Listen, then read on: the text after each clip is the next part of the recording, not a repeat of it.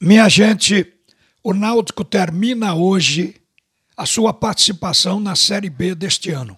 Enfrenta o Cruzeiro em Belo Horizonte, é um jogo de cumprimento de tabela e o técnico tanto vê assim que dispensou antes o Vinícius, agora dispensou Jean Carlos e outros titulares.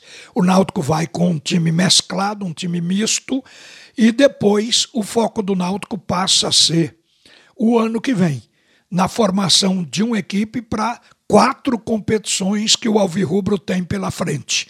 Para isso, tem que passar uma revista, tem que examinar o que aconteceu este ano para ver o que deu errado. E todos erraram. Comissão técnica, jogadores, diretoria. Então é o momento de tirar o melhor para que o Náutico possa indiscutivelmente reforçar isso para que no ano que vem tenha um time que possa realmente fazer o que a equipe se propôs, mas não conseguiu este ano, que era subir para a Série A. Mas tem outra equipe aqui, o Esporte, que está acalentando o sonho de permanecer na Série A para o ano que vem. Está numa posição incômoda, porque é o 19 colocado com apenas 33 pontos, mas o esporte tem que encarar agora os quatro adversários que lhe restam se quiser atingir o ponto de corte de 45 para evitar o rebaixamento. O esporte enfrenta sábado o São Paulo, depois o Flamengo, depois a Chapecoense e encerra com o Atlético do Paraná.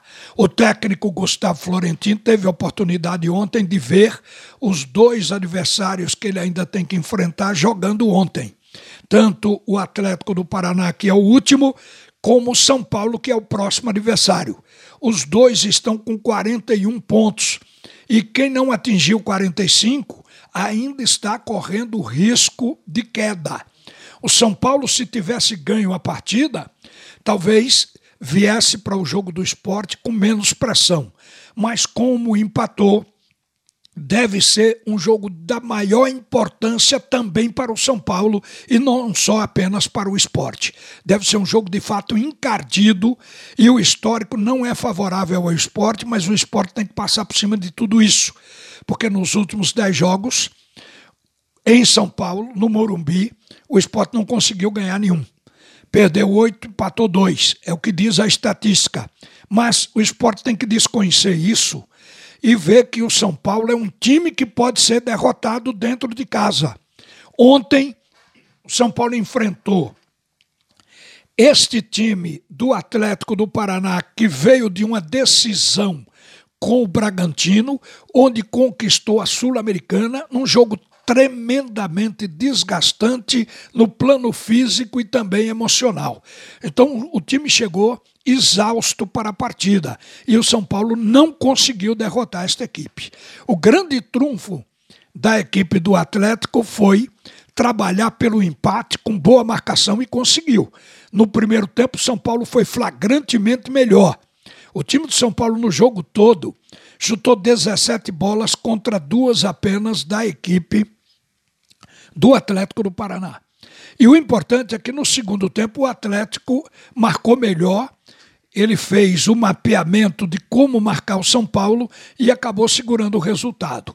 O São Paulo chutou 17 bolas, mas só duas bolas ameaçaram a equipe do Atlético, porque foram as duas bolas defendidas pelo goleiro Santos então por aí se vê que o time do São Paulo criou volume, fez pressão, mas pecou demais na finalização e até na criação para abrir o claro para finalizar.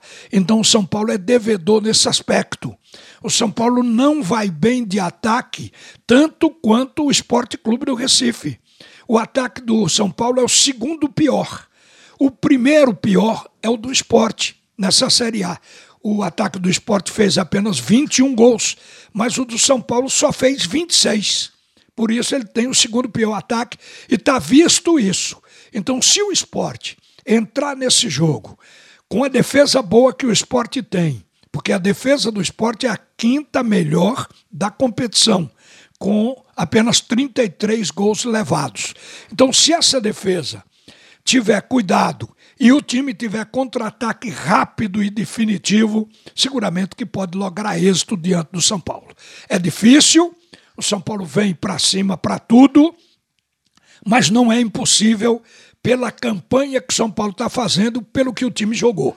Ontem a gente viu que o técnico tirou o Luciano e colocou o Caleri no comando do ataque, jogou com Gabriel Sara pela ponta direita, foi o melhor jogador para mim da equipe do São Paulo, e pelo lado esquerdo ele fez uma dobradinha de Marquinhos com Benítez e foi por esse lado que o time do São Paulo mais jogou. Um tec, o técnico tem que observar tudo isso. A defesa do São Paulo é boa, assim como a do esporte, mas o esporte precisa encontrar o caminho para passar por ela. E é isso o que a gente está esperando para o jogo de sábado. O São Paulo é uma equipe que oscila, minha gente, tanto quanto o esporte. Portanto, não é para se pensar que é um time imbatível. Uma boa tarde, minha gente. A seguir, o primeiro tempo do assunto é futebol com Haroldo Costa.